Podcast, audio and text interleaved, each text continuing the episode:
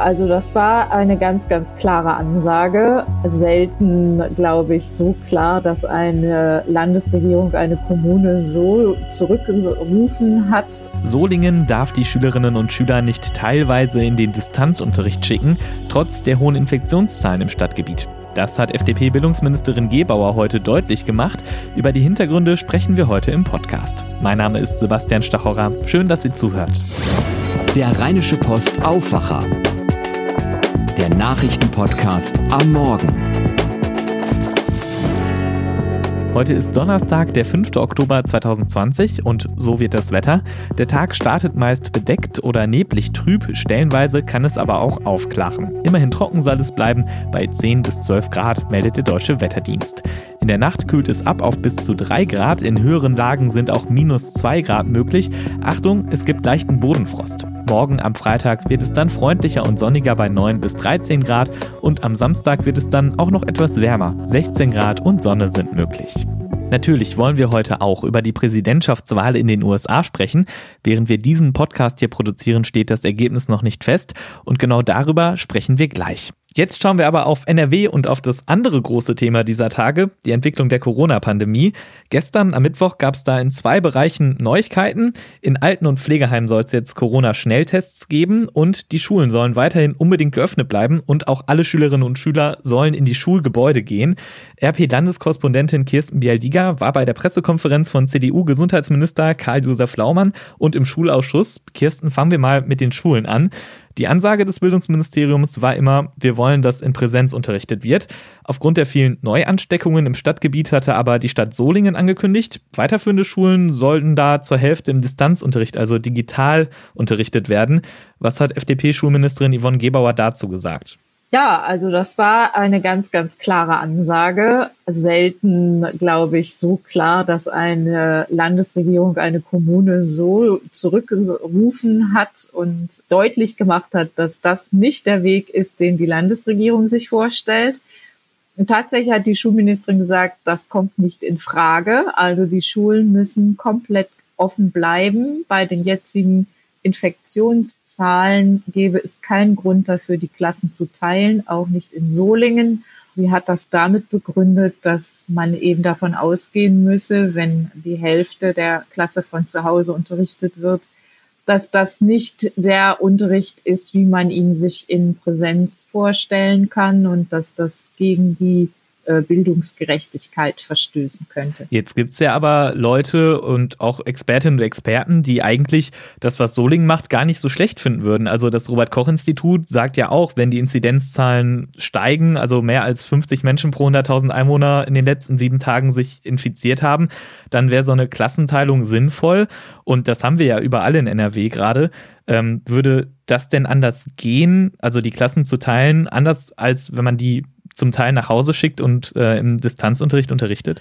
Ja, also möglich ist das, aber ähm, die Frage nach der Qualität des Digitalunterrichts stellt sich tatsächlich immer noch in Nordrhein-Westfalen. Da äh, wiederum hat die Schulministerin auch zum Teil auf die Kommunen mit dem Finger gezeigt und hat gesagt, sie versteht nicht ganz, warum immer noch so wenige Mittel abgerufen wurden.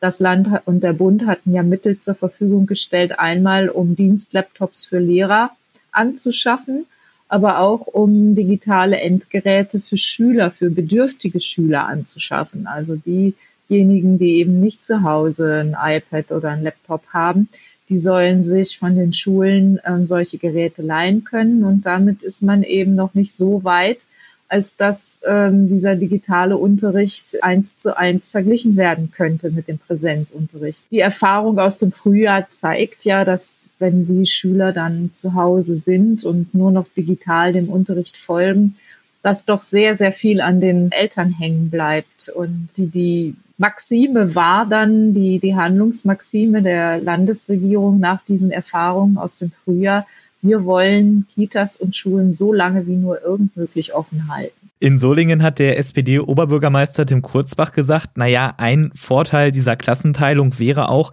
dass dann die Busse zum Beispiel nicht mehr so voll sind und eben auch die Schulwege sicherer würde, weil man dann wieder Abstand halten kann, was gerade eben nicht geht, weil die Schulbusse so voll sind.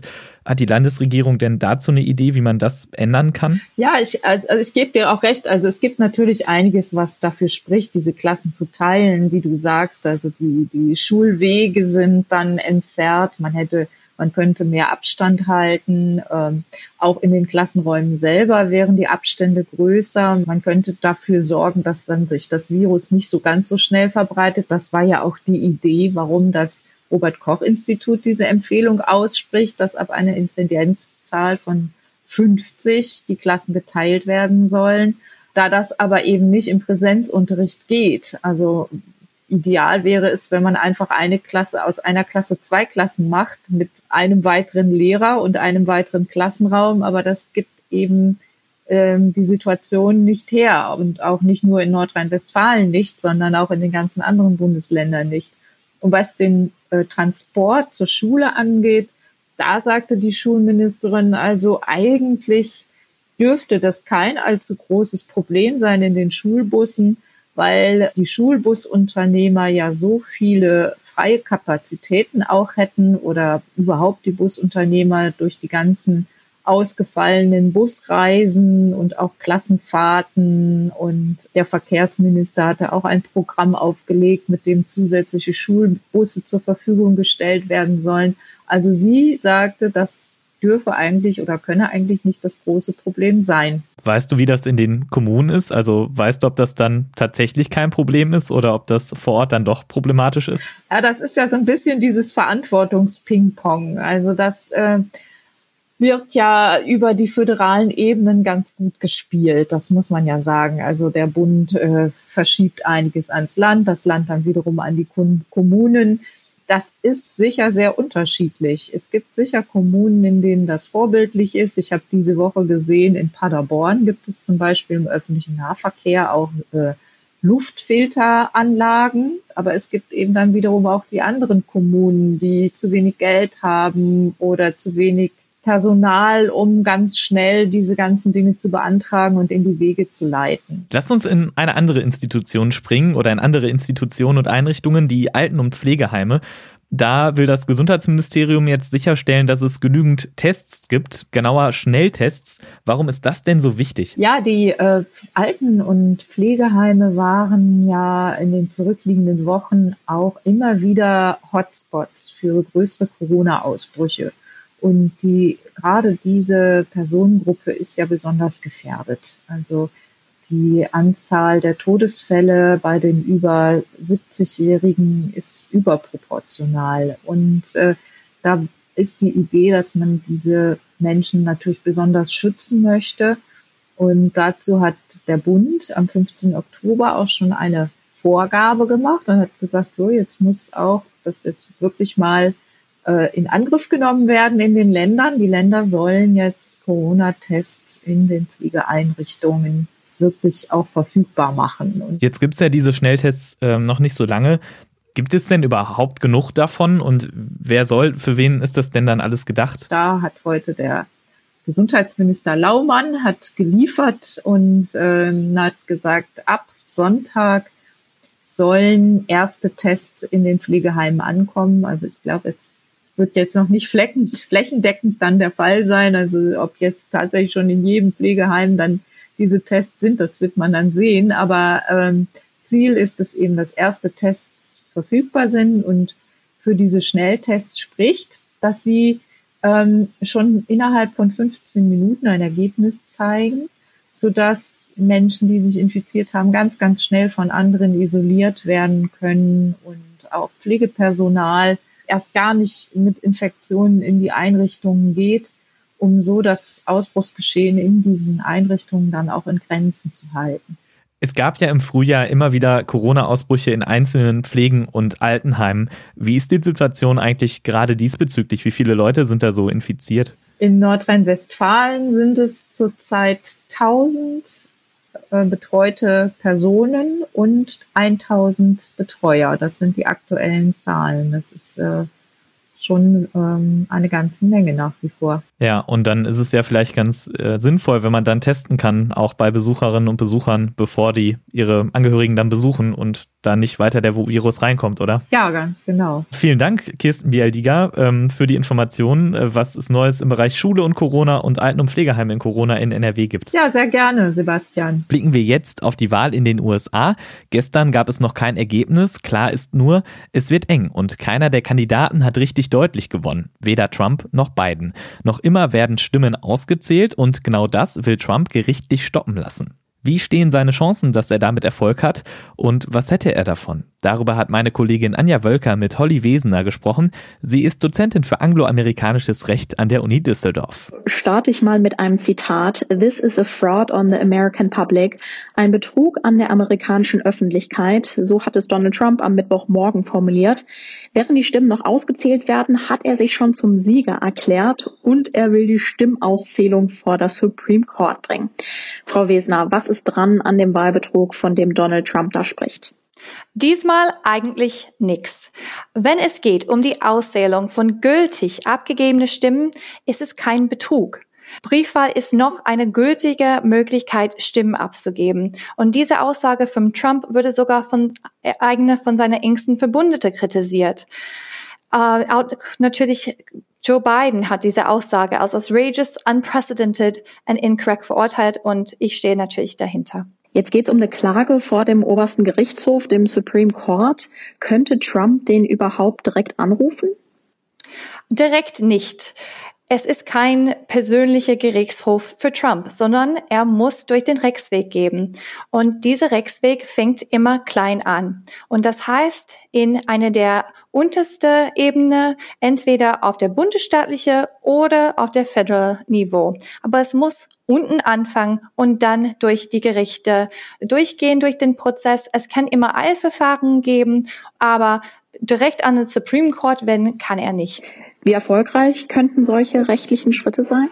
Wenn es um die gültig abgegebene Stimmen geht, wird er keinen Erfolg haben. Und das sehen wir bereits schon in, von einem Beispiel aus einem kleinen Kreis im Nevada, die sehr wichtig ist. Von der republikanischen Seite haben versucht, die Briefwahlauszählung zu stoppen. Und das war unerfolgreich, sowohl auf der untersten Ebene als auch vor der Nevada State Supreme Court. Es wurde ja schon in den letzten Tagen darüber gesprochen, dass Anwälte in Stellung gebracht wurden. Die Demokraten haben angekündigt, ihrerseits rechtliche Schritte einzuleiten, wenn das die Republikaner machen.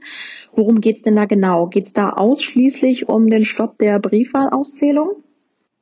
Es geht um viele Sachen und diese Anwälten äh, stehen bereits in den Startlöcher, äh, in den Startplätze seit längerem und die sind schon lange tätig gewesen, weil es gibt bis jetzt, ich glaube, zwischen 300 und 400 Prozesse, die schon in den US-Gerichten eingereicht worden sind und es konnte natürlich mehr dazu kommen. Und eine dieser Punkte ist natürlich, geht um diese Briefwahlauszählung, aber es konnte zu andere Punkte aus, auch kommen. Zum Beispiel Ereignisse von der Wahltag selber oder wie, wenn die Stimmen nachgezählt werden müssen, irreguläre Sachen in diesem Prozess. Oder zum Beispiel, wenn die Liste von Wähler und die abgegebene Stimmen wenn die Leute, die gewählt haben sollte und die Stimmen, die tatsächlich da sind, wenn da irgendeine Diskrepanz gibt, dann konnte auch neue Klagen dazukommen. In der Vergangenheit gab es ja auch schon rechtliche Auseinandersetzungen zwischen Präsidentschaftskandidaten.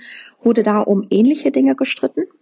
Wir wissen noch nicht, was der Streit oder die Streits werden für diesen Wahl und wenn es überhaupt welche gibt, die entscheiden werden konnten.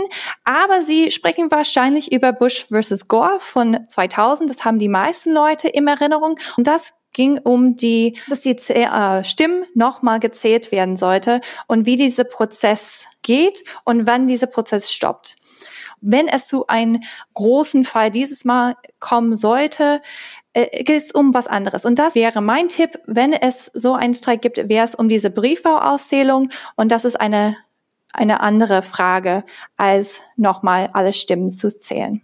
Richten wir mal den Blick nach vorne. Die Stimmen wurden alle ausgezählt. Die Wahlmänner und die Wahlfrauen haben ihre Aufgabe erledigt. Wer verkündet denn ganz final den neuen Präsidenten?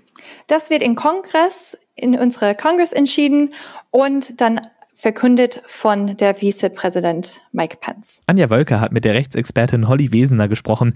Vielen Dank. Und diese Themen werden heute wichtig.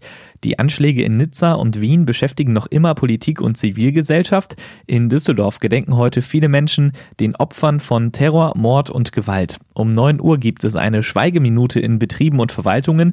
Die evangelische und katholische Kirche, die jüdische Gemeinde und der Kreis der Düsseldorfer Muslime halten eine interreligiöse Andacht. Und auch die Ratssitzung der Stadt Düsseldorf beginnt heute mit einer Schweigeminute.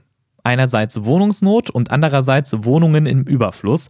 Beides gibt es in NRW. Heute Vormittag stellt CDU-Bauministerin Ina Scharrenbach die Wohnungsmarktprognose für NRW bis zum Jahr 2040 vor. Die Ergebnisse sollen in die konkrete Wohnungspolitik des Landes und der Kommunen einfließen. Und Sport ist heute auch noch. Leverkusen spielt heute in der Europa League. Anstoß ist da um 18.55 Uhr bei Hapoel Beersheva. Außerdem trifft noch Hoffenheim auf Liberec. Und heute ist Handball. Die Handballnationalmannschaft spielt das erste Mal unter dem neuen Trainer Alfred Gislason. Der Gegner Bosnien-Herzegowina wollte die Partie gern verschieben, weil es im Team mehrere Corona-Fälle gibt. Das wurde aber abgelehnt. Das EM-Qualifikationsspiel wird ab 16.15 Uhr im ZDF übertragen. Das war der Aufwacher vom 5. Oktober 2020. Wenn ihr uns etwas sagen wollt, Lob, Kritik oder Themenvorschläge habt, ihr erreicht uns per Mail an aufwacher.rp-online.de. Momentan schauen wir besonders gerne ins Postfach. Seit dieser Woche hat sich ein bisschen was verändert bei uns, denn ab jetzt könnt ihr pünktlich ab 5 Uhr morgens den Aufwacher hören. Sie beispielsweise hat gemeldet, sie wünscht uns viel Erfolg, dass das auch zu dieser frühen Uhrzeit klappt. Und sie schreibt, sie ist auch gespannt auf das inhaltliche Konzept. Also, wie gefällt euch der neue Aufwacher? Schreibt uns die Mailadresse nochmal aufwacher.rp-online.de. Weitere Kontaktmöglichkeiten findet ihr auch in den Show Notes. Das war's von mir, Sebastian Stachauer. Habt einen guten Tag. Mehr bei uns im Netz www.rp-online.de